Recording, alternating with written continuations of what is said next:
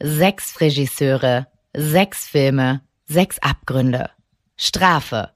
Die Anthologie nach dem Bestseller von Ferdinand von Schirach. Von Schirachs Geschichten erzählen von Strafe und Bestrafung.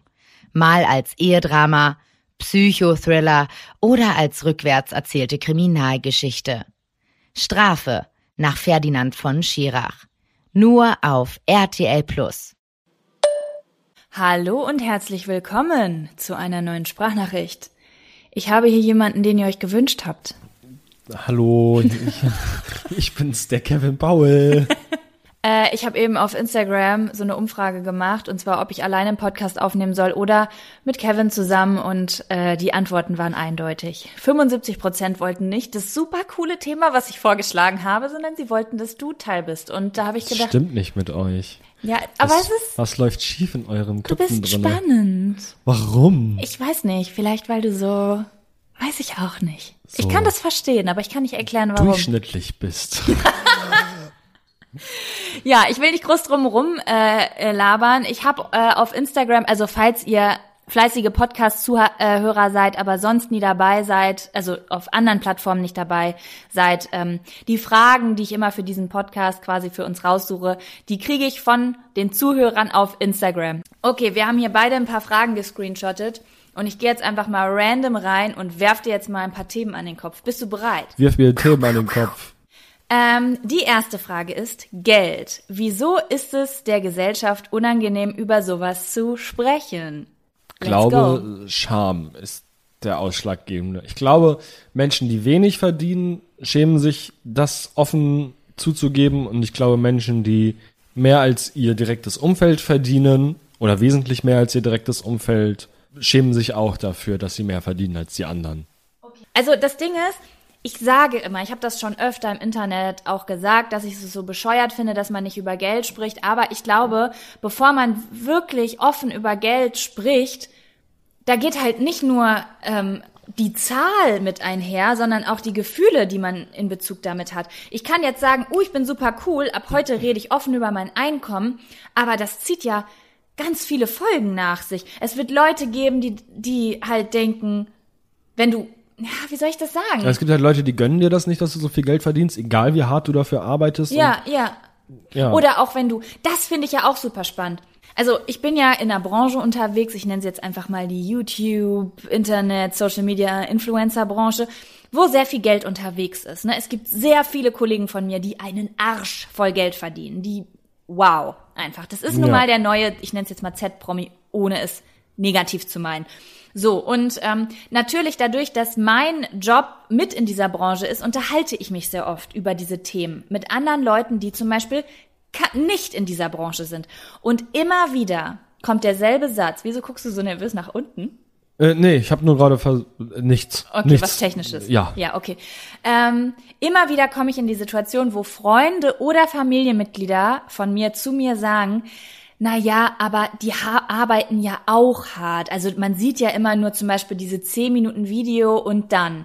Und das gibt's in Bezug auf ganz, ganz viele Berufe, so Manager. Ja, die arbeiten aber auch so hart. Und dann habe ich mir aber irgendwann mal die Frage gestellt, wieso muss man eigentlich hart für sein, also wieso ist es Voraussetzung, dass man hart für sein, dass man leidet für Geld? Wieso kann ich nicht zum Beispiel, was würde ich mir meiner Mutter wünschen oder meiner besten Freundin? Ich würde mir wünschen, dass die am besten nur eine Stunde am Tag arbeiten muss und ihr das Geld nur so zugeflogen kommt. Ja. Oder? Ja, natürlich.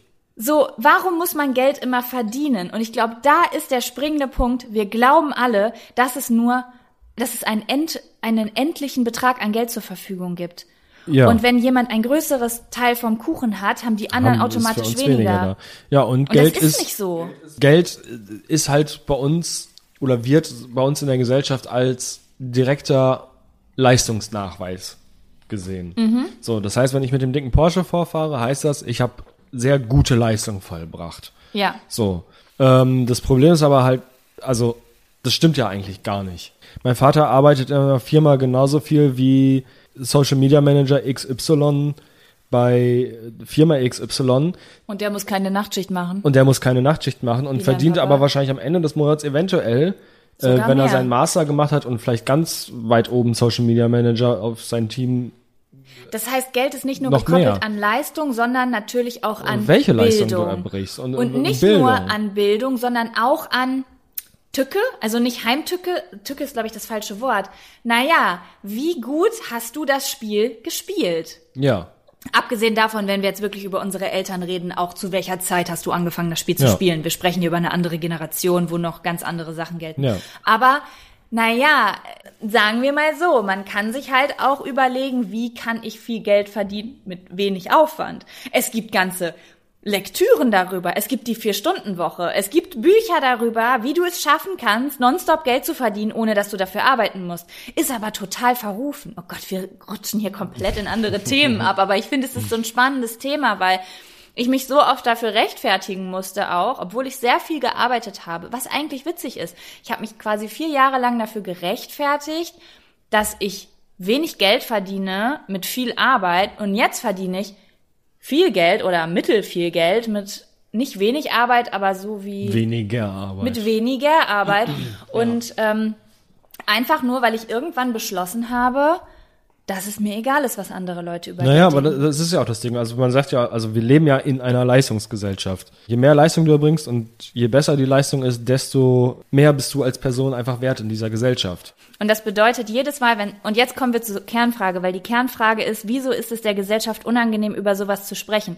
Geld ist nicht das, was es ursprünglich mal war, einfach nur ein Tauschmittel. Wenn zwei Personen sich gegenüberstehen und zwischen Geld, über Geld sprechen, dann sprechen sie nicht nur über das Tauschmittel, was auf ihrem Bankkonto ist, sie sprechen darüber, wie viel sie leisten, wie viel sie wert sind, wie viel Bildung sie haben, wie schlau sie waren, wo sie vielleicht Fehler in ihrem Leben gemacht haben, weil Geld Ja. so krass belastet ist. Ja.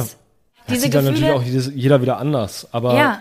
natürlich gibt jemand, der sich 40 Wochen die Arsch in der Schreinerwerkstatt abrackert, da vielleicht seine 1,8 im Monat macht, gibt das Mhm. vielleicht ungern vor einem Bankangestellten zu, der äh, auch 40 Stunden die Arbeit seine, seinen Arsch in einem Anzug abrackert. Ja, aber auf beiden Seiten ist ja irgendwie ungute Gefühle, weil der, der weniger verdient, der hat vielleicht Schamgefühle, weil er denkt, oh, ich bin hier auf jemanden getroffen, der viel mehr verdient als ich. Oder es wird Neid ausgelöst, auch ganz oft ein Thema Neid.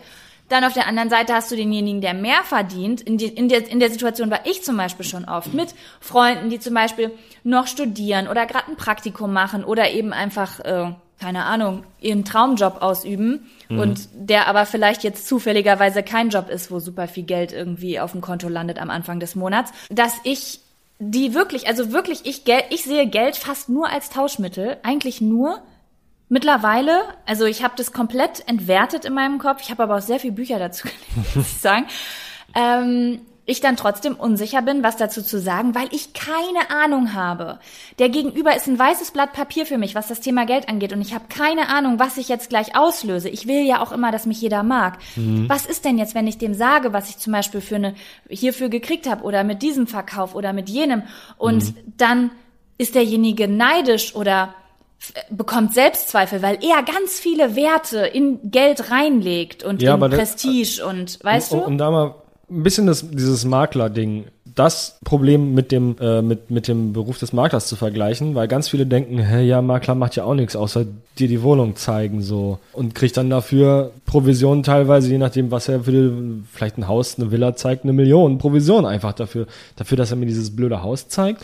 So, was die Leute halt immer wie, wieder. wie, wie das so bewertet wird immer, ne? Ja, und Ja. aber was die Leute halt immer nicht sehen können, ist, dass auch ein Makler einen Arsch voll Arbeit hat und sehr lange gebraucht hat, um bei dieser eine Million Provision anzukommen, weil jeder Hinz und Kunst kann Makler werden und jeder Hinz und Kunst kann dir Wohnung zeigen. Es ist kein Aber du, guck mal, du bist jetzt schon wieder bei der Leistung und bei dem Zeitaufwand. Ja. Soweit denke ich. Ich denke einfach nur, schlau gemacht, Bürschchen.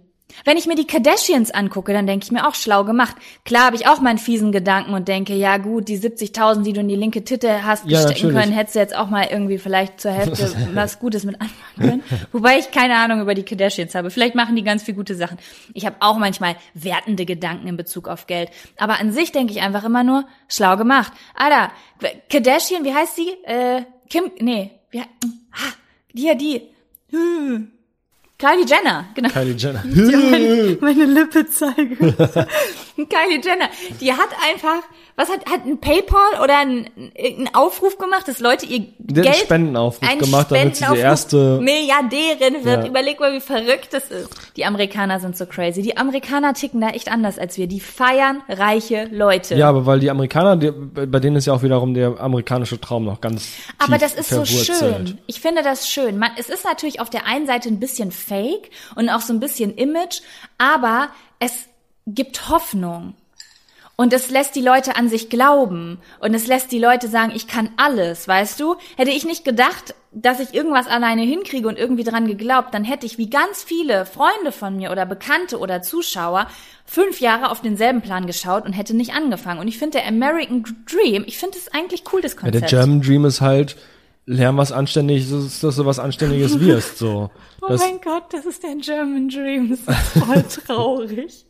so, und wenn, German Dream ist, macht das, was Oma sagt. und, und Menschen, die dann halt nur 1,8 oder vielleicht sogar nur 1,3 im Monat verdienen, Nur 1,8 vor wer, werden sehr, werden dann eventuell sehr missgünstig gegenüber Menschen, die äh, Zwei, drei ihrer. Meinung nach vielleicht sogar weniger Arbeit tun, was vielleicht nicht unbedingt stimmt, aber mehr verdienen dann halt. Aber du hältst auch noch so ein bisschen an dem Leistungskonzept fest, ne? Wieso? Weil du immer wieder sagst, auch wenn die vielleicht mehr tun. Man kann das nicht aufbröseln, finde ich. Nee. Man kann das nicht aufbröseln. Man versucht immer Argumente dazu, dafür zu kriegen, warum jemand mehr verdienen darf. Vielleicht hat er länger studiert. Äh, ja, und dann hat er halt länger studiert. Ich habe auch einen Bachelor. Soll ich dir mal was sagen? Ich weiß von diesem Bachelor gar nichts mehr. Das ist so, ich kann das jetzt an die Wand hängen, dieses Diplom, und sagen, uh, ich habe vor fünf Jahren äh, eine Bachelorarbeit über Spotify geschrieben, die ich jetzt in die Tonne treten kann. War das so? Verstehst du, was ich meine? Ja, ja. irgendwie, ja, genau.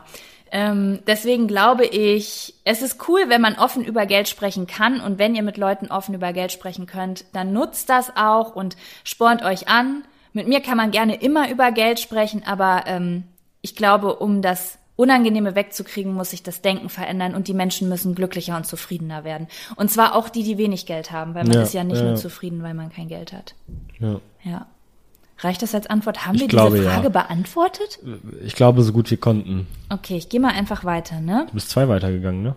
Ach so, geh dahin, wo du, welche Frage immer du äh, stellen möchtest. Ähm, hier ist was, was du dir ausgesucht hast, und zwar Tipps zum Thema Zeitmanagement für kreative Chaoten. Und ich bin ein bisschen irritiert, weil niemand von uns beiden hat ein vernünftiges Zeitmanagement. Ach so, doch, also ich sehe dein Zeitmanagement definitiv als äh, fortschrittlicher als meins und deswegen hatte ich eigentlich gehofft, Tipps von dir auch hier an der Stelle kriegen zu So, können. verstehe.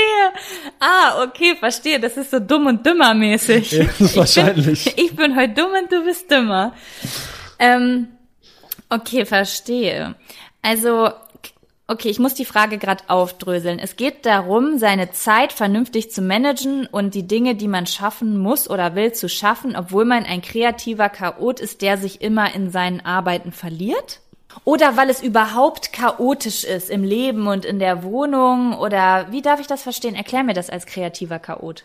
Ich habe sie nicht gestellt, ich weiß es nicht, aber ich hab, hätte sie so verstanden, dass, naja, wenn ich mich bei einer dieser Eigenschaften definitiv voll vorne mit einsortieren würde, wäre das Chaot. Mhm. Ähm, Okay, soll ich dich als Beispiel nehmen für die Antwort? ja.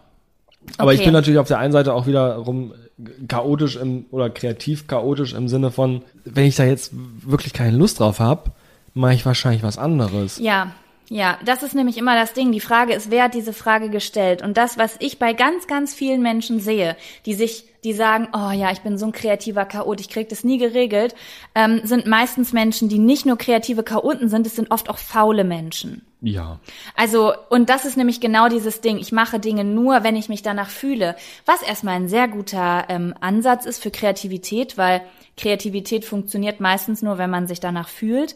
Ähm, Jedenfalls besser. Jedenfalls Meistens. besser, genau. Ja. Deswegen, ja, es ist, das Problem ist, es ist ganz schwierig. Also wie Kevin weiß, ich habe mich in den letzten Wochen sehr intensiv mit Persönlichkeitstypen auseinandergesetzt und musste erst mal lernen, dass es auf einer kognitiven Ebene sehr viele verschiedene Typen gibt, die sehr unterschiedlich funktionieren. Bedeutet, wenn ich Tipps raushaue, dann gehen die an Leute, die so ähnlich funktionieren, in, äh, funktionieren in ihrem Gehirn wie ich, aber andere Leute können damit vielleicht gar nichts anfangen.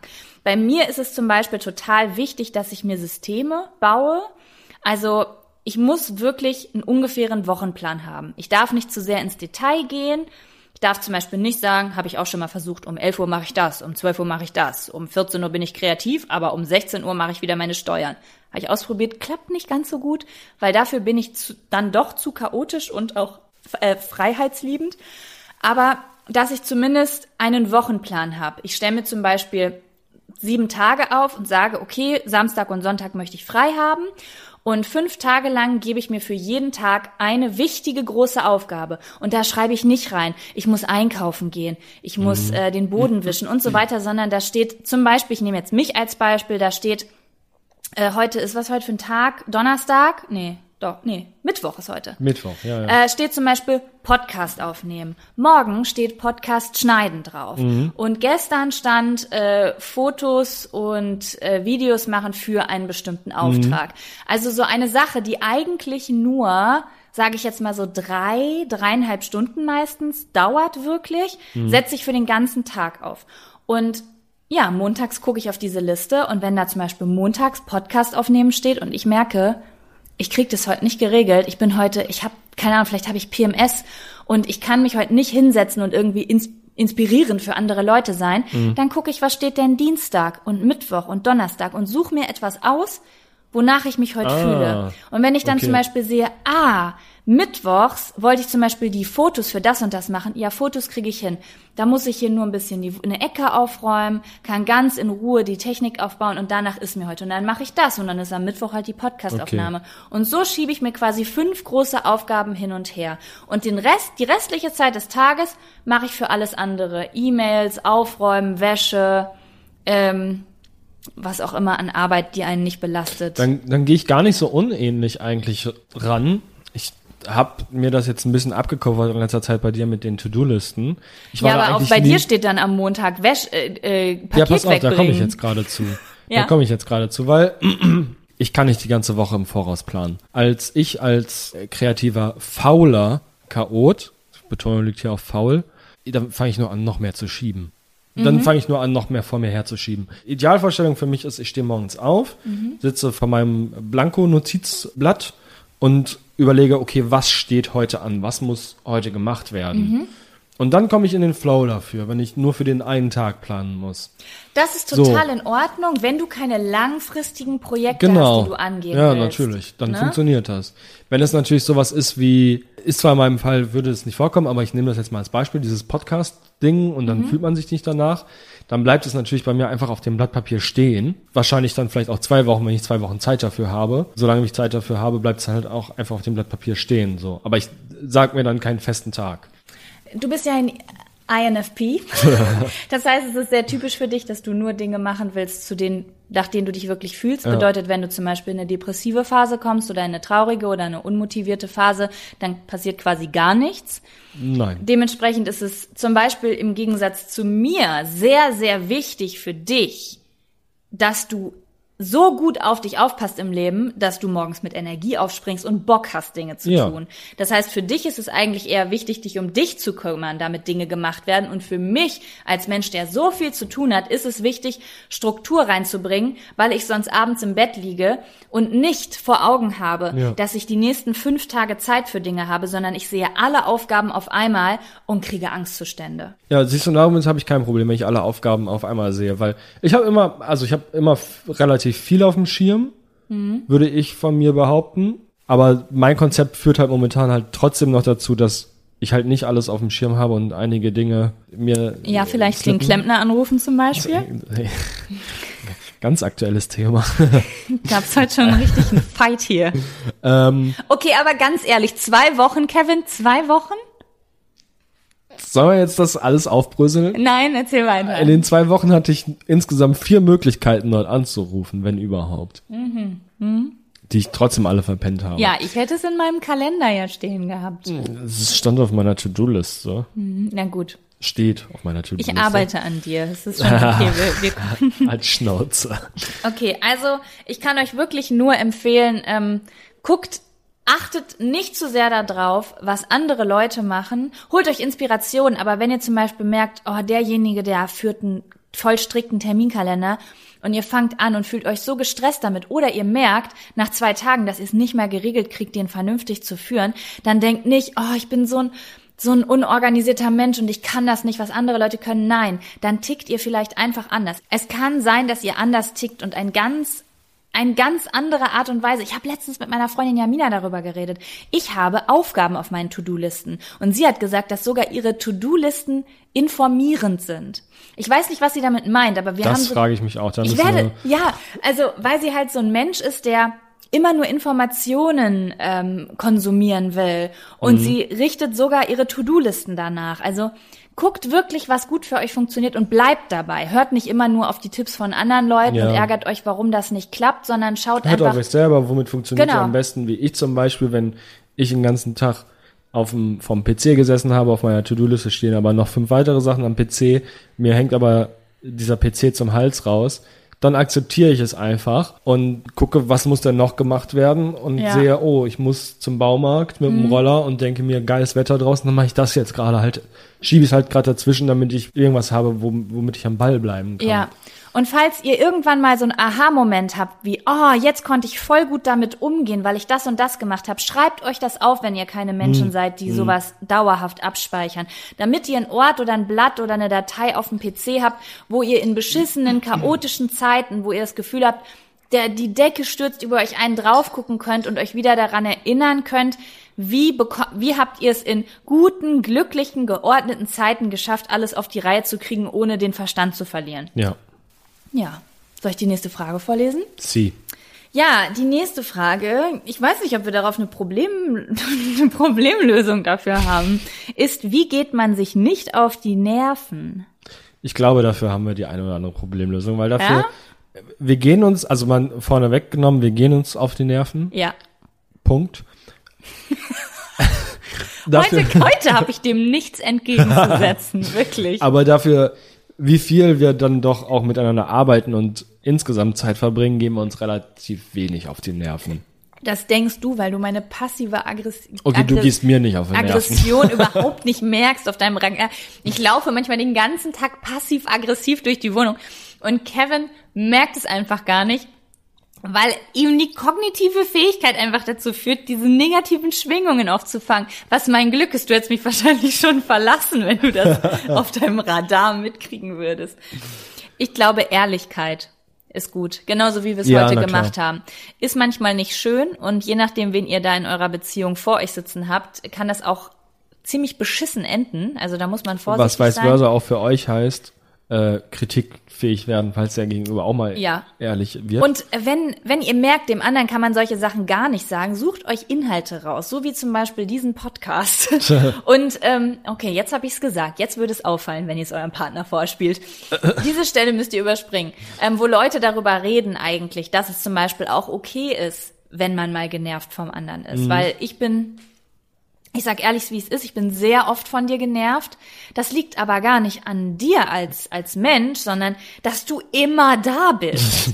und ich, und nicht, dass du da bist, sondern dass überhaupt jemand immer da ist. Wie früher mhm. die Familie, wo man einfach nur dachte, oh Gott, gleich fahren sie einkaufen, gleich bin ich mal für eine Stunde allein zu Hause. Mhm. Das ist bei uns einfach nicht so gegeben, weil wir beide von zu Hause arbeiten und, ähm, Und eine Stunde ist heute auch viel weniger wert. Ich bin öfter ja. mal eine Stunde weg, aber das. Oh, ist das ist so schnell vorbei, ne? Ey, auf Instagram, eine Stunde auf Instagram sind fünf Minuten im echten Leben. Das ist so krass. ist halt echt so, ja. Ja, und deswegen, ähm, ja, manchmal bin ich dann so ein bisschen passiv-aggressiv eine Zeit lang und irgendwann spreche ich es dann an, wenn er dann irgendwas richtig falsch macht, so wie zum Beispiel schon wieder den Klempner nicht anrufen wie heute. Und dann sage ich dann ehrlich, wie es ist. Ich brauche mehr Zeit alleine. Ich, wir brauchen irgendwie Gründe, damit man mal alleine ist. Ich habe mich jetzt zum Beispiel im Fitnessstudio angemeldet. Bedeutet, zumindest zwei, dreimal die Woche wird Kevin hier zwei, drei Stunden alleine sein. Jetzt yes. habe ich heute äh, die Aufgabe gestellt, dass er sich gefälligst Dinge suchen soll, weswegen er sich verpisst. Weil wir, ne, also ich habe auch diese Gespräche immer wieder mit Freundinnen. Also ich habe zwei Freundinnen, die jedes Mal sagen, boah, ich habe heute sturmfrei. Oder mhm. mein Freund hat jetzt dieses und jenes Hobby, deswegen ist er wieder eine halbe Stunde weg. Und die lieben ihre Freunde auch alle ganz doll, aber die lieben es halt auch mal alleine zu sein. Natürlich, jeder liebt, also ich schätze, jeder liebt es, mal alleine zu sein und die einen mehr und die anderen weniger, aber ja, seid halt nur vorsichtig, wenn ihr zum Beispiel in einer frischen Beziehung seid, dass ihr diese Grenzen da wirklich informativ absteckt. Hey, ich liebe dich. Das hat nichts mit mangelnder Liebe zu tun, weil ich weiß, dass sowas bei vielen Menschen auch Verlustängste ähm, auslösen kann, weil sie eben nicht checken, man will einfach nur mal alleine sein, sondern sie hören, ich will, dass du nicht da bist, weil du bist ein nerviger Mensch oder dich liebe ich nicht mhm. oder so. Mhm. Also äh, kommuniziert das einfach mit sehr viel Liebe. dass es es ist nun mal einfach so, es gibt Menschen, jeder Mensch braucht Freiraum, einige Menschen wissen es aber nicht. so. Ne? Ja. Ja, okay, nächste Frage. Was sagt ihr generell zu dem Thema Alkohol? Das hast du dir ausgesucht. Äh, Habe ich anfangen? tatsächlich? Ja. Hast du ja. nicht? Doch, kann sein. hast einfach ein paar Screenshots gemacht, ne? Nein, ich habe eigentlich schon welche genommen, die ich interessant zu besprechen fand. Ich weiß gerade nicht mehr, warum ich diese Frage interessant zu besprechen fand. Ich kürze ähm, ab. Die Dosis macht das Gift. Ja, nächste Frage. ja, also wir sind, ich glaube, wir sind weder, ich bin e-, eher gegen als für Alkohol, aber ich bin auch nicht gegen, gegen Alkohol. Ich bin gegen Alkoholismus und ich bin gegen ungesunden Konsum von Alkohol. Ich bin aber nichts dagegen, sich mal wenn man mich fragen würde, was würdest du erlauben, Cannabis oder Alkohol, wenn du nur eins, dann, dann würde ich definitiv Cannabis nehmen, so, aber an sich per se finde ich Alkohol ist jetzt. Ja, weil Cannabis kann halt nicht töten. Ja. Kann auch mal was schiefgehen mit einer Veranlagung, kann vielleicht mal eine Panikattacke, gibt's ja Leute, ne, oder Psychosen äh, ausgelöst werden. Ja, aber. Aber das, das ist halt ein Prozentsatz, der ist halt lächerlich. Im Gegensatz zu Alkoholtoten. Ne, ist ja auch egal. Auf jeden Fall äh, sind wir keine Leute, die generell was gegen Alkohol haben. Also wenn es eine Party gäbe, dann würde ich mich da auch mal betrinken. Seht nur zu, dass ihr euch nicht jedes Wochenende volllaufen lasst. Ja, sagt das, sagt das nicht, wir hören auch Studenten zu. Äh, dann geht's noch. Es gab auch Zeiten, mein Lieber, da haben auch wir uns jedes Wochenende volllaufen lassen. Ja. Allerdings äh, weiß ich nicht, wie ich das mit meinem Magen-Darm-Trakt damals geregelt habe. Wenn ich jetzt trinke, Alter, drei Tage habe ich daran zu kauen, bis ich mich wirklich wieder richtig. Wir sind auch Alkopop-Generation. Da war das noch hip. so, der nächste Punkt, der uns geschickt wurde, ist Schubladendenken, unsere Perspektive erweitern. Hast du das abfotografiert? Das habe ich abfotografiert. Ja, dann leg mal los, mein äh, Freund. Da möchte ich natürlich sagen, dass Schubladendenken an sich nichts Verkehrtes ist, weil es was Natürliches ist. Und meiner Meinung nach kann natürlich alles, was in, zu einem gewissen Maß natürlich ist, nicht gut oder schlecht sein, sondern da zählt wie bei Alkohol die Dosis macht das Gift. Schubladen sind nichts Schlechtes. Sch Schubladen brauchen wir, damit wir Gefahren einschätzen können. Wurdest du als Kind ganz viel gemobbt, dann suchst du den größten gemeinsamen Nenner dieser Menschen aus und das ist dann die dann Schublade. Dann bist du vorsichtig bei denen. Genau, dann bist mhm. du einfach vorsichtig bei diesen Menschen. Wenn die alle blond waren zum Wenn, Beispiel. Ja, ja. Du, du, das war ein blödes Beispiel. Aber, ja, erzähl weiter. Ja, dann bist du erstmal per se vorsichtig bei blonden Menschen. Was auch richtig ist, weil wenn du in der Natur fünfmal auf die gleiche Schlange gestoßen bist und die hat dich fünfmal gebissen, dann bist du vorsichtig bei dieser Schlange. Aber ich habe um gedacht, das war ein Witz übrigens mit den blonden Haaren, aber eigentlich ist das ein relativ gutes Beispiel. Weil wenn zum Beispiel die drei Menschen in deinem Leben reiche Men also Kinder von reichen Menschen waren, hast du vielleicht dein ganzes Leben was lang was gegen, reich, ja. reiche Menschen, obwohl es genauso unsinnig ist, wie Vorurteile gegen blonde Menschen zu haben. Ja, da wo es halt tricky wird, ist halt, du musst immer, immer, immer flexibel mit deinen Schubladen sein. Also nicht jeder oder die wenigsten eigentlich werden deine Schubladen bestätigen. Zum Beispiel jetzt in Bezug auf Mobbing oder so. Also ja. Kannst auch mal blonde Menschen treffen, die super nett sind. Oder du gehst in Vereine wie die AfD. Oder du gehst in Vereine wie die AfD. Was? Naja, da wird dann, du musst, es gibt Orte, wo deine Schublade einfach Anklang findet. Ja, da, ja, genau. So, da, ja, ne? da. Aber wir wollen so. jetzt mal nicht so krass nach links oder rechts gehen. Ja, muss halt einfach immer flexibel damit bleiben und immer selbstreflektiert darüber nachdenken und sagen, das ist mein Vorurteil, das stimmt so gar nicht unbedingt. Mhm. Ja, ich, weiß, ich weiß nicht, wie es bei dir ist. Ich habe das Gefühl, dass ich ein extrem, mir wurde es auch schon häufig gesagt, und das ist jetzt kein mir auf die Schulter klopfen, ich glaube wahrhaftig, dass das mein Naturell ist, aber nicht als, oh, ich bin so ein guter Mensch, sondern äh, ich glaube, dass mein, wie soll ich das sagen, dass das so bestimmte Denkprozesse sind, die ich einfach mache. So. Mhm. Äh, dass da die Wertung irgendwie fehlt. Da habe ich nicht so ein Auge oder so ein Gefühl für. Mhm. Ich bin sehr wertungsfrei Natürlich habe ich auch Wertungen, also so so leichte Wertungen. Wenn ich jetzt auf der Straße mir kommen zwei verschiedene Frauen entgegen, die eine ist so gekleidet und die andere komplett anders, ist es natürlich in meinem Kopf auch nicht Schubladen. Also ich denke niemals Werten zum Beispiel, oh, ja, die kommt bestimmt aus dem und dem Stadtteil, Ja. sondern ich gucke dahin und ich habe kein negatives Gefühl. Ich denke, ich muss höchstens grinsen. Ich habe, wie zum Beispiel letztens, als wir in der Ba- Bahn waren und Samantha telefoniert hat mit, äh, ich weiß gar nicht, äh, Oh, das war himmlisch. mit, mit Cindy oder so. Ja. Ja, dass ich so, ich muss dann grinsen und guck Kevin an und sag, ich liebe das gerade. Das ist einfach, das ist Live-Kino. Entertainment pur. Da, da mache ich nicht meine Kopfhörer in mein Ja. Ohr, wenn sie da über ihre Eltern schimpft.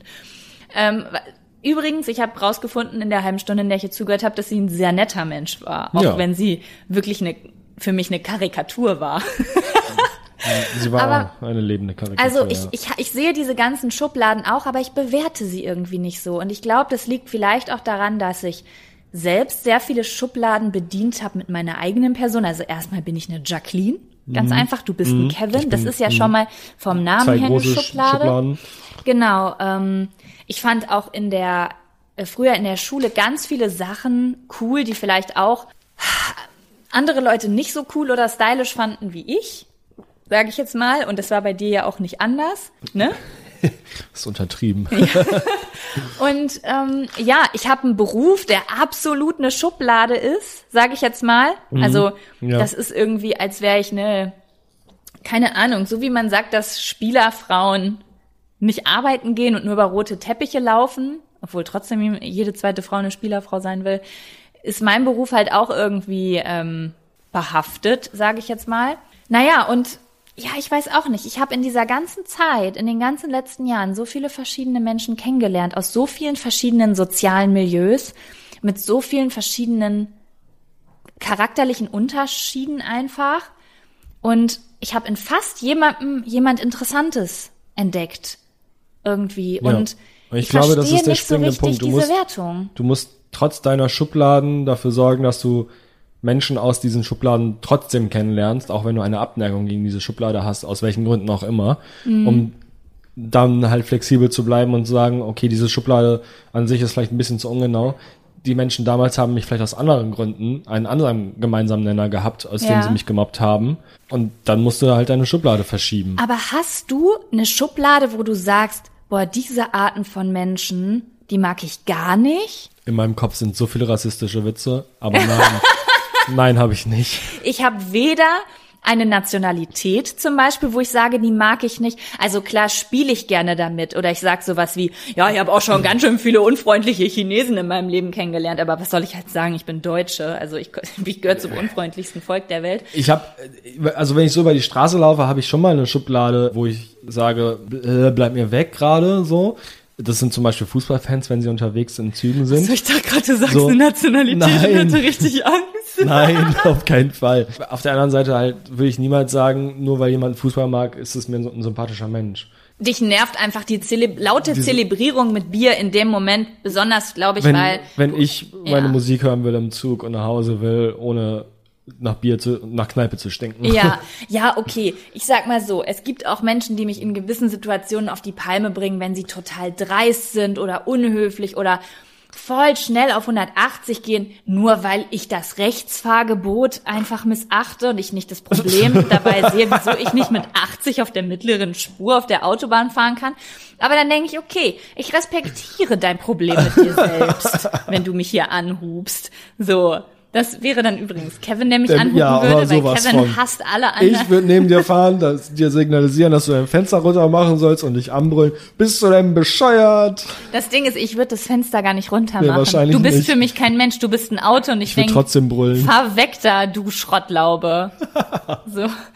Naja, auf jeden Fall, ähm, natürlich gibt es Menschen, die mich auch mal aufregen und ich komme auch nach Hause, aber das sind individuelle Menschen. Dann komme ich nach Hause und sag zu dir, sag mal, ist die denn geistesgestört? Wie kann die denn Ja. nicht gemerkt haben, dass ich, dass ich mich unwohl gefühlt habe? Wie kann man denn so gar nicht ein, bla bla bla. Mhm. Und sogar da entwickle ich mittlerweile leider durch meine psychologischen Forschungen einfach eine Empathie? Toleranz, eine, Toleranz? ja, eine Toleranz einfach, weil ich herausgefunden habe, fuck, Und diesen Satz hat äh, eine Freundin von mir letztens auch gesagt. Die ganzen Menschen sind nicht auf der Welt, um dich in den Wahnsinn zu treiben. Die funktionieren anders. So wie du, zum Beispiel ich selber, unheimliches Problem mit Außenwahrnehmung habe. Ich bin total verwirrt, wenn viele verschiedene Dinge auf mich einprasseln. Mhm. Und da kann es total leicht sein, dass ich was übersehe im Straßenverkehr oder es klingt jetzt so ganz furchtbar, als ob ich voll gefährlich auf der Straße wäre, aber das bin ich nicht. Ähm, genauso, dass jemand anders zum Beispiel gar kein Gefühl für die Gefühle anderer hat. Also der merkt das zum Beispiel gar nicht, wenn, mhm. wenn jemand sich unwohl fühlt und handelt einfach so, wie er selbst denkt, dass es höflich wäre, ohne mhm. das Signal von dem anderen zum Beispiel mhm. zu empfangen. Naja, das ist auch völlig am Thema vorbei. Auf jeden Fall finde ich, ähm, Schubladen sind okay. Absolut. Aber in meiner Welt aber nicht die Wertung der Schubladen. Es ist okay, wenn du sagst, das ist Schublade Cindy aus Marzahn, das ist Schublade Fußballfan, das ist äh, Schublade Fukuhila, das ist Schublade Schnösel aus Prenzlauer Berg. Ich finde das okay, aber nicht, wenn man da mit einem negativen Gefühl reingeht und sagt, das ist schon mal grundlegend schlecht und da habe ich eine Abneigung gegen, weil das ist dieser Stadtbezirk oder das ist diese Nationalität. Ja. Wenn man damit spielt und einen Witz macht und ich zu meiner Freundin sage, ja, das ist hier so ein bisschen ähm, ja, hier Friedrichshain Hipster, weißt du, was ich meine? Und sie sagt, ah ja, verstehe. Damit werte ich aber keinen Menschen ab, sondern es ist halt so ein, so ein spielerischer Umgang mit, mit Typen, oder? Ja. Es hilft einem halt, sich selber einzusortieren, in welchem Kontext man sich gerade befindet. So. Und äh, genau. welche Witze könnten funktionieren bei diesen Menschen. Und ja. sowas ist es natürlich, hilf, kann hilfreich sein. Ja. Klar. Also macht ruhig Schubladen, macht Witze darüber, macht rassistische Witze. Nichts ist besser als rassistische Witze, aber seid nicht aber aber seid nicht rassistisch. Genau, macht diese rassistischen Witze nicht zu den Menschen, die sie ansprechen. Wo wir gerade beim Thema Rassismus waren, kann ich mal eine kleine Anekdote von mir als Fünfjähriger äh, erzählen. Und zwar ähm, waren wir, war ich da, musste ich damals mit meiner Mutter ich weiß nicht mehr warum, zum Arzt. Aber mein Kinderarzt war halt im Urlaub und dann sind wir zu seiner Urlaubsvertretung.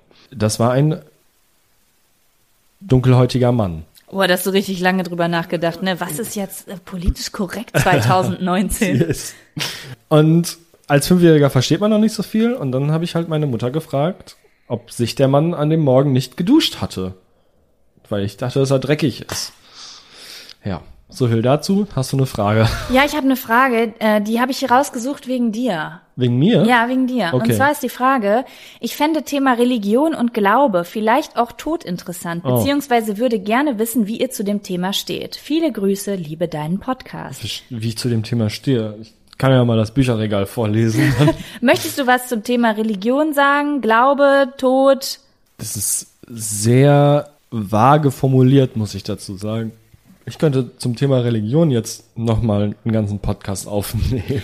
Ich glaube auch, es ist sehr schwierig. Ich hab, bekomme aber immer wieder die Frage, welcher Religion wir angehören oder woran wir glauben. Ich habe allerdings auch sehr viele, äh, also nicht sehr viele, aber ich habe so zehn ziemlich, ähm, wie soll ich sagen, stark glaubende Christen unter meinen Zuhörern, ja. die mir auch wöchentlich äh, die mich wöchentlich wissen ja. lassen, dass ich jetzt bitte Jesus in meinem Leben brauche ja. und doch endlich diese Schriften lesen soll. Jemand, der aus einem genau diesem Umfeld groß geworden ist, sagt, also ich sage, ich bin kein Atheist jetzt. Ich bin immer, würde mich schon noch als T, nee, nicht als Theist, sondern ich habe letztens einen anderen einen schicken Begriff gelernt, den ich jetzt gerne raushauen würde. Ich weiß ihn aber nicht mehr. Okay, dann sag's doch einfach so, dass der Rest der Menschheit das auch versteht. Ich halte keine einzelne Religion für die eine richtige. Das heißt, ich würde mich nicht jetzt als Christ oder als Hindu oder als Buddhist bezeichnen. Würdest du sagen, Religionen sind Schubladen, in denen man flexibel bleiben muss? Ja, das würde ich tatsächlich. Und wenn das sehr viele Menschen machen würden, würden sehr viele Menschen erkennen, oh, Jesus hat genau die gleiche Scheiße erzählt wie Buddha. Er hat nur andere Worte benutzt. Mhm. Aber ist halt am Ende des Tages ja, so. Ja, weil die Leute so tun, als ob eine Religion wie ein Fußballclub ist. Du ja. kannst nur in einem Team spielen und für das Spielen richtige. spielst du. Und ich frage mich aber, wo spielen die? Ja. Als, als dass ich keinen Bock habe, mir auch den anderen Scheiß mal anzugucken. Und Religion ist halt einfach wie ein Land, da wirst du halt reingeboren. So. Ja, die Frage ist ja auch, also ich als jemand, ich würde mich als Atheist bezeichnen. Ich würde aber auch, na, wie soll ich das sagen? Ich finde zum Beispiel auch, in meiner Welt sind auch Buddhisten Atheisten. Hm. also auf eine gewisse Art und Weise. Für mich bedeutet Religion immer direkt, dass ein Gott, ein nicht menschlicher Gott, weißt du? Und ich stelle mir immer die Frage, oh wow, jetzt geht's hier los mit dem Philosophieren. Ähm, warum ist jemand religiös? Aus, aus Angst? Oder, also für den Tod oder fürs Leben? Ähm, nee, das ist auch falsch ausgedrückt. Für, Nee, das finde ich ziemlich gut ausgedrückt, weil wenn man das jetzt bei dem Beispiel des Christentums behält, ich würde sagen, dass jedenfalls viele Christen, die ich kennengelernt habe, Ja. sind für den Tod Christen, damit Ja. sie nach dem Tod Noch was das zu tun gute haben. ewige Leben haben. Ja, aber auch Leute, die zum Beispiel sagen, nein, auch mein Leben ist schöner geworden dadurch. Ähm, da, also da stellt sich mir immer die Frage, nutzt du Religion, weil du ohne unglücklich wärst? Oder nutzt du Religion oder Spiritualität oder deinen Glauben, um dein schönes Leben noch schöner zu machen? Es ist für mich natürlich absolut okay, wenn jemand sich aus der Misere mit Religion hält. Um Gottes Willen, wenn ihr es gar, wenn ihr es anders nicht schafft, macht's mit Jesus. Ne? Der hat wirklich, wirklich tolle Sachen gesagt, der Mann. Der hat tolle Sachen getan. Ich glaube zwar nicht daran, dass es der Sohn Gottes war. Ich glaube, dass das ein sehr, ich glaube, das war ein INFJ. es sagt man auch so. Ich glaube, dass das jemand war, der sehr gut mit Worten konnte, der sehr gut ja. Menschen verstanden hat, helfen konnte und sehr gute Dinge gelehrt hat. Was da im Nachhinein aus dieser Figur gemacht wurde, das sei dahingestellt. Da kann man jetzt dran glauben, Ja, ja. ob die Niederschriften stimmen oder nicht. Ich glaube, dass es viele dieser Menschen wirklich gegeben hat, sie aber maßlos idealisiert wurden, Absolut, genauso wie absolut. ne, es irgendwelche Mythen gibt und so weiter. Genau, und ich denke einfach, dass man aus jeder Religion etwas Wissenschaftliches ziehen kann. Also sogar wenn du zum Beispiel im Buddhismus Wissenschaftlich im Sinne von? naja, zum Beispiel im Buddhismus. Man sagt ja mal, der Buddhismus ist eigentlich etwas sehr Wissenschaftliches, ne? Weil es ja auch viel um Energie gibt, die du messen kannst und so weiter. Und das Christentum ist für mich eigentlich nichts anderes. Also im Sinne von, irgendwie soll es, löst beides dasselbe Gefühl aus. Ja. Weil auch das Christentum ist, sind, das, was es auslöst, ist wissenschaftlich. Es geht darum, long story short, was ich sagen will, in jeder Religion geht es, und zwar damit meine ich nicht Religionskriege und die bösen Leute, die Religion benutzen, sondern Religion, die du für dich zu Hause praktizierst, ist dafür da, um deine Schwingung zu erhöhen. Damit du dich besser fühlst, damit du Liebe empfinden kannst, damit du deinen Nächsten liebst und die richtigen Entscheidungen aufgrund von Liebe triffst. Ja. Und ob du das mit dem Christentum tust, mit dem Hinduismus, mit dem Buddhismus oder einfach nur von deiner eigenen Kreativität heraus, ist dabei scheißegal. Ja, Das ist für absolut. mich die Wissenschaft in allen Religionen. Ja, also das wäre auch das, was ich en- im Endeffekt über meine Religion, also meine persönliche Religion, für mich Den zusammenfassend, Kevinismus? den Kevinismus, äh, zusammenfassend gesagt hätte, ich hätte es halt, ja, wie du schon gesagt hast und wie John Lennon auch gesagt hat, Liebe ist die Antwort und ansonsten, falls man einen Leitfaden braucht, würde ich halt empfehlen, guckt euch die direkten Leitfäden von Jesus und Buddha für das Leben an, weil die sagen halt alle genau das. So Grundregeln, nicht stehlen, nicht töten, so, die finde ich super in den Religionen. So, Aber am besten ist, du bist auf einer Frequenz, Nächsten. wo du das gar nicht willst. Ja, genau. Oder es gar Am nicht- besten, es gar ja. nicht auf deinem aber, Radar ist. Aber ansonsten sind das erstmal ganz gute Leitfäden, um ein guter Mensch zu sein, falls man das möchte. Und Um auch nicht nur für andere, sondern auch um dich selbst nicht in den Abgrund zu stürzen. Weil wenn du jemanden umbringst, das hat ja psychische und mentale Folgen, Ja, ja, ja, die dich immer weiter in die Dunkelheit ziehen quasi. Natürlich, natürlich. Deswegen wurden sie auch irgendwann mal als Leitfäden dieser Menschen gedacht. Na, auf jeden Fall würde ich sagen, so die Leitfäden in diesen, in diesen verschiedenen religiösen Schriften sind schon an sich ganz gut. Und ansonsten, ich finde, der wichtigste. Darf ich kurz einen Ganz, Zusatz? ich bin Ja, sofort fertig. Der, der wichtigste Satz ist, geh einfach mit anderen Menschen so um, wie du es dir wünschen würdest, dass mit dir umgegangen wird. Ja, ich glaube, das fällt auch vielen Menschen schwer, sich das vorzustellen. Und was ich auch, was damit zusammenpasst, was, weswegen ich dich gerade unterbrechen wollte. Viele Leute, wenn sie das Wort Liebe hören, denken an ihre Familie und denken meistens an romantische Liebe. Ja. Und was die meisten Leute nicht wirklich verstehen, wenn über Liebe gesprochen wird und Jesus und Liebe und was weiß ich was ist, es geht gar nicht einfach nur um diese Liebe. Es geht um Liebe, wie wir sie gar nicht als Liebe benennen würden im Alltag. Wenn ihr einen kleinen Welpen seht, das Gefühl, was man hat, wenn man einen kleinen Welpen sieht, das, Mhm. Das ist schon Liebe. Das Aber ist Liebe Liebe ist halt bei uns ein so klar abgegrenzter Begriff. ja, dass Genau. man das halt nicht mehr so sieht. Aber Wenn du einen Waldspaziergang machst und es ist aber dieser eine Waldspaziergang, Ja. wo du normalerweise immer so total blind durchläufst und auf einmal ist so ein schöner Sommertag und du fühlst dich gerade richtig wohlig und schön oder in deine Kindheit zurückversetzt, das ist Liebe. ja, ja, Und genauso ist es Liebe, wenn du jemanden anguckst, den du vielleicht normalerweise verurteilen würdest, wenn du nicht aus Liebe handelst, den anguckst und denkst, na, wer weiß, was alles hinter dir steckt und was du alles durchmachen musst. Ja, genau. Das ist auch Liebe. ja, Ja. ja, definitiv. Okay, ich habe noch zwei Fragen im Petto. Bist du bereit? Ich bin bereit. Okay. Frage. Zukunftspläne. Macht ihr welche? Ich nicht, nein. Gar nicht? Nee, also so richtig, weiß ich nicht. Ich, ich halte Zukunftspläne für nicht besonders sinnvoll. Ähm, Im Sinne von, also so. Mhm. Für dich möchte ich hier für, kurz für mich, einmal kurz. natürlich. Das, ne? das ist natürlich für mich. Es gibt Leute, die können aber wahrscheinlich super gut. Ich nicht. Ich bin dann am Ende nur enttäuscht, falls es nicht so klappt. Ja, ich improvisiere lieber. Also ich habe ein ungefähres Ziel. Sagen wir es mal so. Ich habe, ich habe also ich habe ein ungefähres Ziel. Das So, wäre? wie zum Beispiel, also nicht jetzt gerade, keine Ahnung. Beziehungsweise, die sind jetzt nicht so weit in die Zukunft gesteckt wie die nächsten zehn Jahre, sondern so Jetzt nenn doch mal ein Beispiel. bis nächstes Jahr möchte ich meine Leistungen am Bass um 100% gesteigert haben. Okay, und sonst im Leben? Kinder, Haus, Hund, Was will? Reisen. Kann ich mal ausreden hier erstmal? Wir wollen den heißen Stuff. so, aber was ich meine mit ungefähren Zielen ist, dass ich mir während meines Abiturs schon gedacht habe, mein Ziel ist es zu studieren.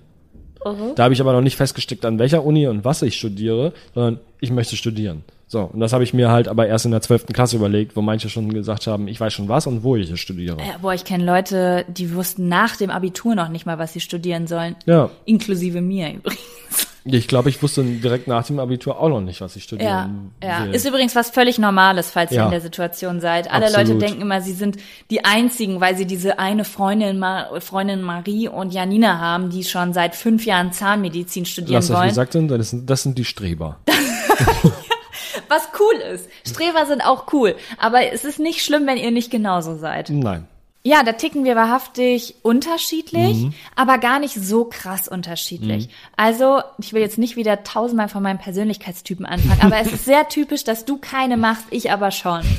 Das ist einfach wirklich, Echt, also, passt das zum INFP, ke- keine Ziele zu haben? ich bin mir nicht zu 100% sicher. Ich weiß auf jeden Fall, dass es bei mir ganz, ganz typisch ist. Typisch für mich ist, und das ist halt auch wirklich so, nicht nur, weil ich das gelesen habe, äh, ich bin immer in der Zukunft. Ich bin aber nicht in zehn Jahren.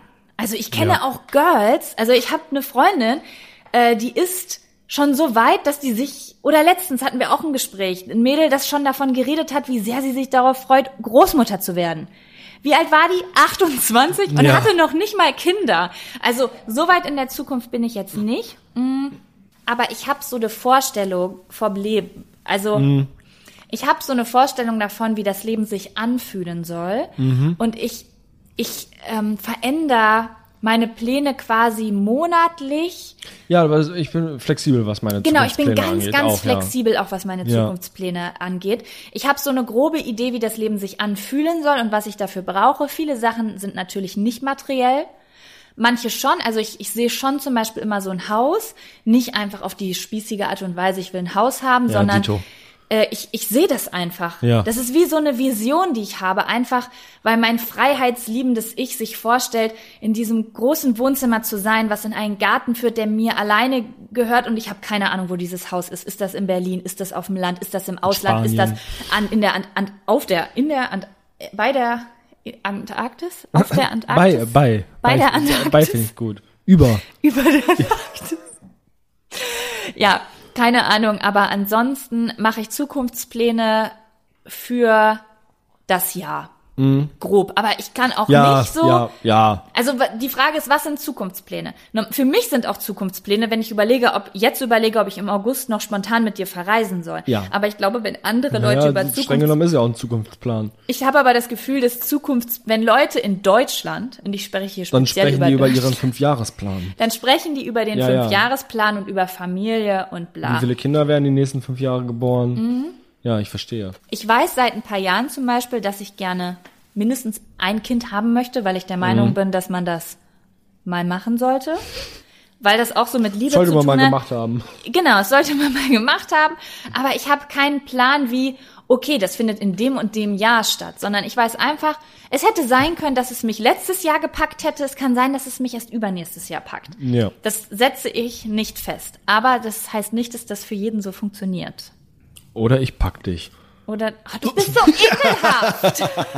Ich mache schon mehr Pläne als du, aber ich glaube, wir sind beide relativ flexibel, was das angeht. Re relativ planlos im Vergleich zu anderen. Ja. Gut. Wollen wir noch eine machen? Ja.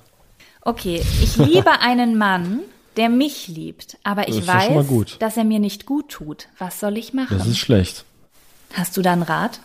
Ähm, Ich fand die sehr spannend, die Frage, ist, weil ich eine sehr erwachsene Antwort darauf hatte. Aber ich möchte. Ist, ist sehr spannend, die Frage. Hm, Spontan habe ich bestimmt keine besonders erwachsene Antwort darauf. Ich weiß auch noch nicht mal, ob ich spontan eine gute Antwort darauf habe. Ich weiß auch noch nicht mal, ob ich spontan eine Antwort darauf habe. Ein Mann, der ihr nicht gut tut, und aber die lieben sich trotzdem beide. Würde ich gerne wissen, warum er ihr nicht gut tut. Das ist nämlich die Frage. Es war auch noch eine Frage dabei von einer anderen Zuhörerin, die Mhm. quasi dieselbe Frage gestellt hat mit dem Wort drin toxische Beziehungen. Also manchmal ist es ja auch einfach so, dass einer sehr schwierig ist und quasi die Beziehung sehr anstrengend Mhm. macht oder dass da einfach zwei Menschen aufeinander prallen, die einfach überhaupt nicht auf eine Wellenlänge kommen. Okay, toxische Beziehungen. Das ist schon mal ein guter Anhaltspunkt, weil da kann ich zum Beispiel mit meiner Ex-Freundin vergleichen. Ja. Das war meiner Meinung nach im Nachhinein eine toxische Beziehung. Also ich habe im Nachhinein festgestellt, wie toxisch diese, also währenddessen habe ich das nicht als so toxisch Das erachtet. war bei mir auch so. Ich habe das erst nachhin, im Nachhinein erst gecheckt, wie. Ja. toxisch das war. Also es hat, es hat mich dann, manche Verhaltensweisen haben mich dann schon gestört, genervt, aber irgendwo liebt man den anderen ja auch und man sieht dann irgendwie darüber hinweg. Vor allem war es Man halt nur so, gewöhnt sich auch auch nur so daran, ein halbes Jahr die Beziehung. Natürlich peilt man das nach einem halben Jahr noch nicht so krass so. Ja, und man gewöhnt sich ja auch nach und nach daran, sich immer mehr so zu verhalten, dass der andere zufrieden ist. Oft, Ja, genau, ne? genau, klar. Ja. Ja. das auch, klar. Und aber es ging dann bei mir halt auch, also so weit, dass, also ich durfte dann halt auch nicht mehr mit Kumpels weg und nichts trinken alleine und, und mit denen so und Das war bei mir auch so. äh, und all so Die beiden Sachen. müssen sich kennenlernen. Die beiden müssen sich kennenlernen, ja. Und auf jeden Fall habe ich dann erst im Nachhinein gemerkt, als ich dann wegen was ganz anderem Schluss gemacht hatte und als es mir danach dann besser ging, habe ich dann erst gemerkt, nochmal, wie richtig diese Entscheidung war. Ja, Weil, ja, ich glaube auch, ich finde das super, also viele Leute reden ja auch immer gegen Disney oder Hollywood-Filme Mhm. und es wird so immer quasi das, die perfekte Liebe gezeigt und ähm, ich, ich finde das persönlich nicht schlimm. Mir hat das sehr viele coole Momente beschert und ehrlich Klar. gesagt finde ich es auch gar nicht so unrealistisch, was da gezeigt wird. Viele sagen es ist unrealistisch, aber come on, uns werden immer nur die Kennenlernmomente Ja, gezeigt. aber darüber regt ihr euch auf, aber ein, ein, ein Typ, der in ein Monster verwandelt wird und bevor die Rose verblüht ist, muss er seine wahre Liebe gefunden haben. So, das geht dann, weil es ist ja ein Märchen. ja. So, Naja, ist ja auch egal. Auf jeden Fall glaube ich aber trotzdem, dass uns, es gibt immer diesen einen Spruch. Was am Ende zählt, ist Liebe. Und wir haben ja eben darüber gesprochen, dass Liebe was sehr Wichtiges ist oder die, die Grundsubstanz ist für alles. Aber die Leute beziehen das immer nur auf romantische Liebe. Aber wenn du eine toxische Beziehung hast, dann kann man nicht sagen, Hauptsache man liebt sich, weil da spielen noch andere Dinge mit ein. Kannst du in dieser Beziehung überhaupt noch Liebe für andere Menschen empfinden, Liebe für andere Ja. Lebewesen, Liebe Ja. für dich selbst? Ja. Kannst du ein liebevolles Leben führen oder existiert da, ist da einfach nur noch Platz für die Liebe Ja. und Zuneigung für diesen einen Menschen? Und ich und glaube, ist, ist, ist diese Liebe für den eigenen Menschen, einen Menschen auch mehr als romantische Liebe? Weil bei dir zum Beispiel würde ich sagen, ist es auch andere Liebe im Spiel, außer romantische Liebe, so wie du bist meine beste Freundin, so, Mhm. sowas. Das hätte ich über die damals nicht gesagt. ja, ja, Aber man ist halt erstmal von der Romantik verblendet. ja. Ich finde es immer ein gutes Zeichen, wenn man irgendwann seinen Partner anguckt und dieselben Gefühle hat, wie wenn man einen Welpen anguckt. Das habe ich bei dir manchmal. Und dann denke ich immer, gutes Zeichen. Ja, das habe ich bei dir auch, also wird's wohl stimmen. Ja. Naja, auf jeden Fall würde ich sagen, Liebe ist schon wichtig. Und wenn du sagst, dass ihr euch liebt, dann ist es auf jeden Fall ein guter Anhaltspunkt, sich zusammenzusetzen und zu reden und es vielleicht auch, wenn du selbst der Meinung bist, dass das Ganze eventuell händelbar ist.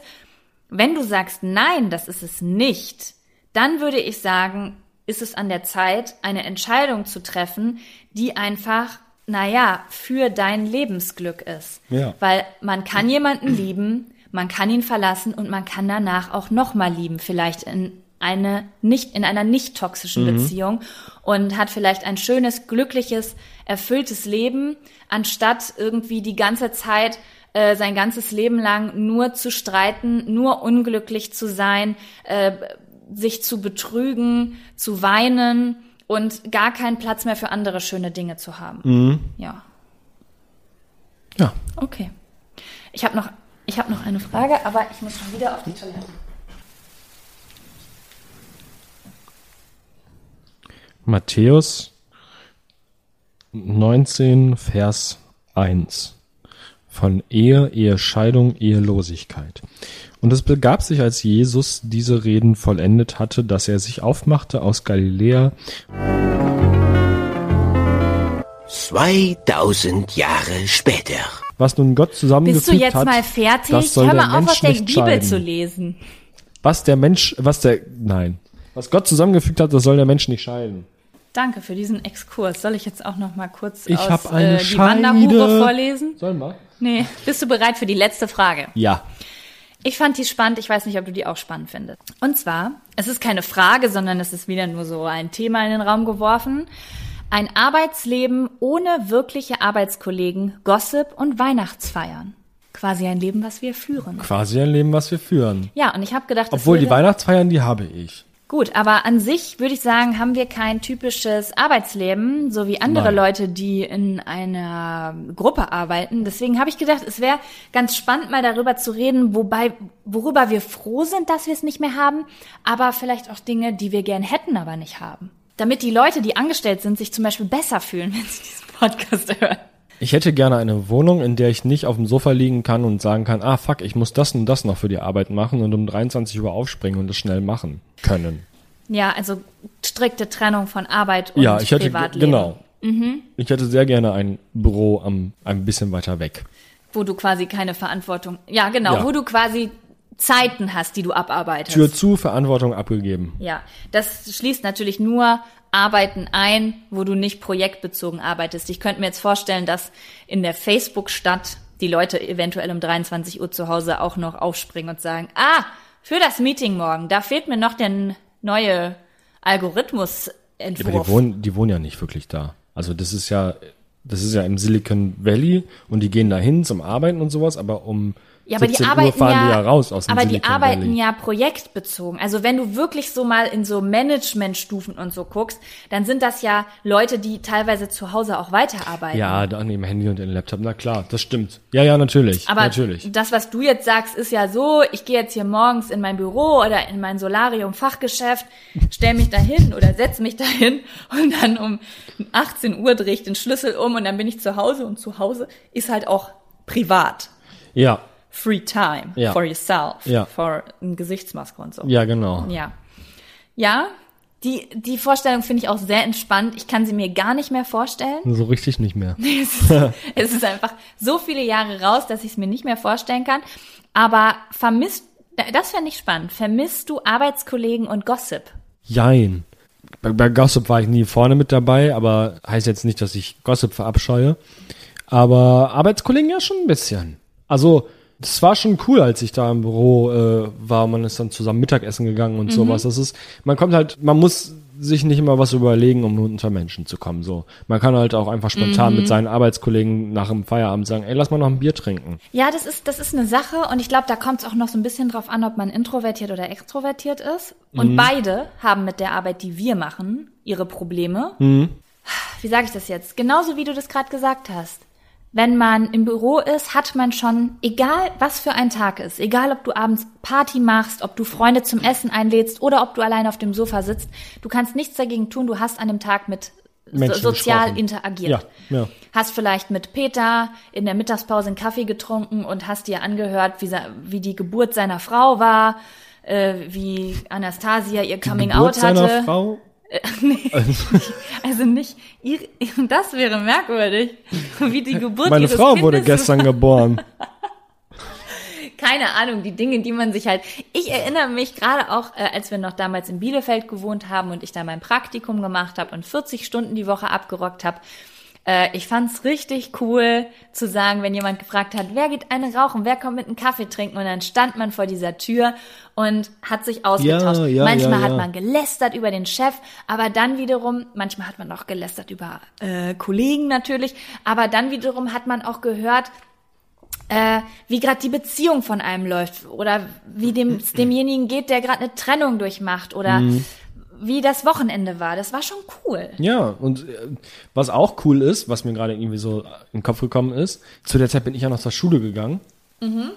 Und irgendwann musste ich mich ja nur sogar nur noch in diese eine Bahn setzen und war direkt, äh, als, ich- als ich dann in die Schule gewechselt habe, war ich ja gar nicht mehr so weit von deinem Arbeitsplatz. Ja. Also nur eine Bahnfahrt ohne Umsteigen. Ja.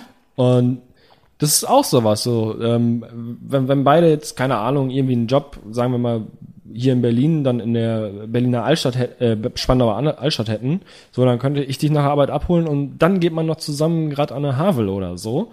Und, Man ist schon mal und, draußen. Und hier hole ich dich halt ab und dann gehen wir zusammen aufs Sofa. ja, So. Du holst mich aus dem Schlafzimmer ab, vom Arbeitszimmer und wir wechseln ins Wohnzimmer. Genau. Ja, also man, man übernimmt eine enorme Verantwortung, wenn man in die Selbstständigkeit geht, die einem am Anfang nicht bewusst ist. Weil man erstmal natürlich abfeiert, auf dem Sofa arbeiten zu können. Ja. Jeder Mensch denkt, geil, ich arbeite Geil. im Urlaub, ich arbeite auf dem Sofa, ich kann in den coolsten Situationen Ja. arbeiten.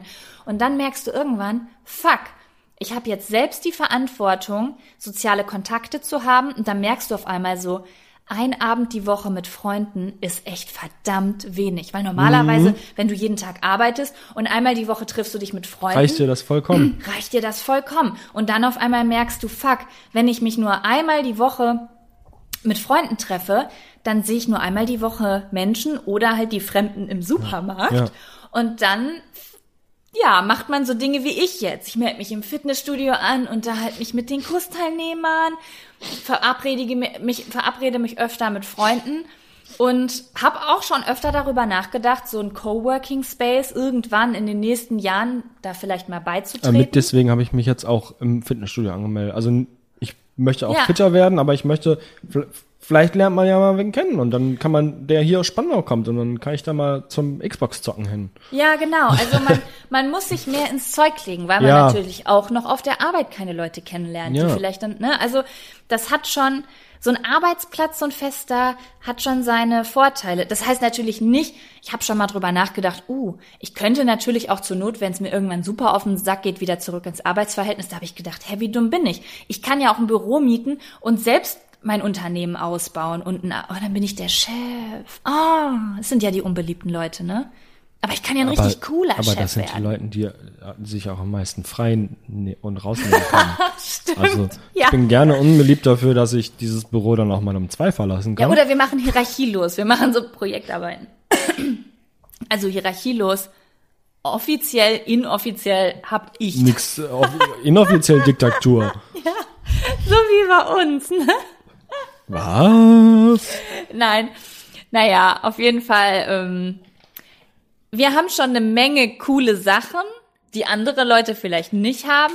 Wir können aufstehen, wann wir wollen. Wir können in Urlaub fahren, wir wollen. Wir können zwei Wochen in Urlaub oder vier, sechs, sieben, neun Wochen in Wir den können Urlaub. immer genau dann in Urlaub, wenn kein anderer im Ja. Urlaub ist. Wir haben den Strand für uns alleine. Genau. Letzte, äh, nächstes Jahr, letztes Jahr planen wir. Nächstes Jahr planen wir zum Beispiel ein, ein Wintercamp. Wir treffen uns quasi am Strand in Bungalows mit ganz vielen verschiedenen selbstständigen Leuten und bauen da so künstlich für einen Monat. Also wir bauen das Dorf nicht, sondern die Bungalows gibt's schon. Aber wir arbeiten jeder quasi in unserem eigenen Bungalow und dann können wir uns mit dem Fahrrad abholen und zusammen an den Strand fahren. Das sind schon krasse, krasse Sachen, wenn wir jetzt mal so drüber nachdenken. Das ist quasi mein feuchter Traum gewesen, wenn ich früher Ja, in der, absolut. Ich früher hätte ich niemals gedacht, dass Wenn du ich mir das im Abitur erzählt hättest, dass ich Ja, so einen Job habe, wo das ja. möglich ist, würde ich, ja, geil. Aber lasst euch nicht davon trügen. Alles hat seine Vor- und Nachteile. Genauso haben wir zu strugglen mit dem Sozialleben, mit dem Rauskommen. Wir sind so verantwortlich dafür in diesen Arbeitsphasen von. Mir passiert es manchmal, dass ich an Tag sechs merke, ich habe seit sechs Tagen das, die Wohnung nicht verlassen, weil ich so in meinem Arbeitswahn bin, dass du einkaufen gegangen bist und ich merke, oh mein Gott, ich war sechs Tage nicht vor der Tür. Das kann mir nicht passieren, weil ich schon, also wenn ich schon ein, zwei Tage die Wohnung nicht verlasse, merke ich das in meiner Mhm. allgemeinen Stimmung. Also ich muss dafür sorgen, dass ich zumindest einkaufen gehe draußen. Ja. So. Aber ansonsten könnte ich mir drei Wochen ohne Fremdkontakt könnte ich auskommen, ohne dass es mir auffällt. Und auf einmal nach drei Wochen denke ich, hm, was machen meine Kumpels so? Introvert incoming. ja, also alles hat halt einfach seine Vor- und Nachteile. Und alles ist wie, nur da die meisten Leute angestellt sind und Kollegen haben und Gossip und Weihnachtsfeiern und einen 40-Stunden-Job, ist es so sehr die Norm, dass es gar nicht als Traum gibt, äh, gilt, weißt du?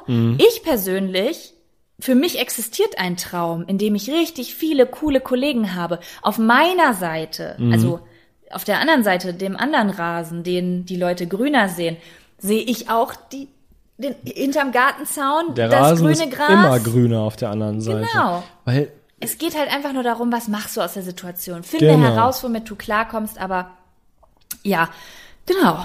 So sehe ich das. Und du? und ich. Genau. Und das waren die Wie Fragen. wir das? Wir sind fertig. Damn, wie lange haben wir gebraucht? Oh, du bist traurig, ne? Ich sehe es in deinen Augen. Ja, ich bin äh, gerade. Du bist voll im Flow. Ja,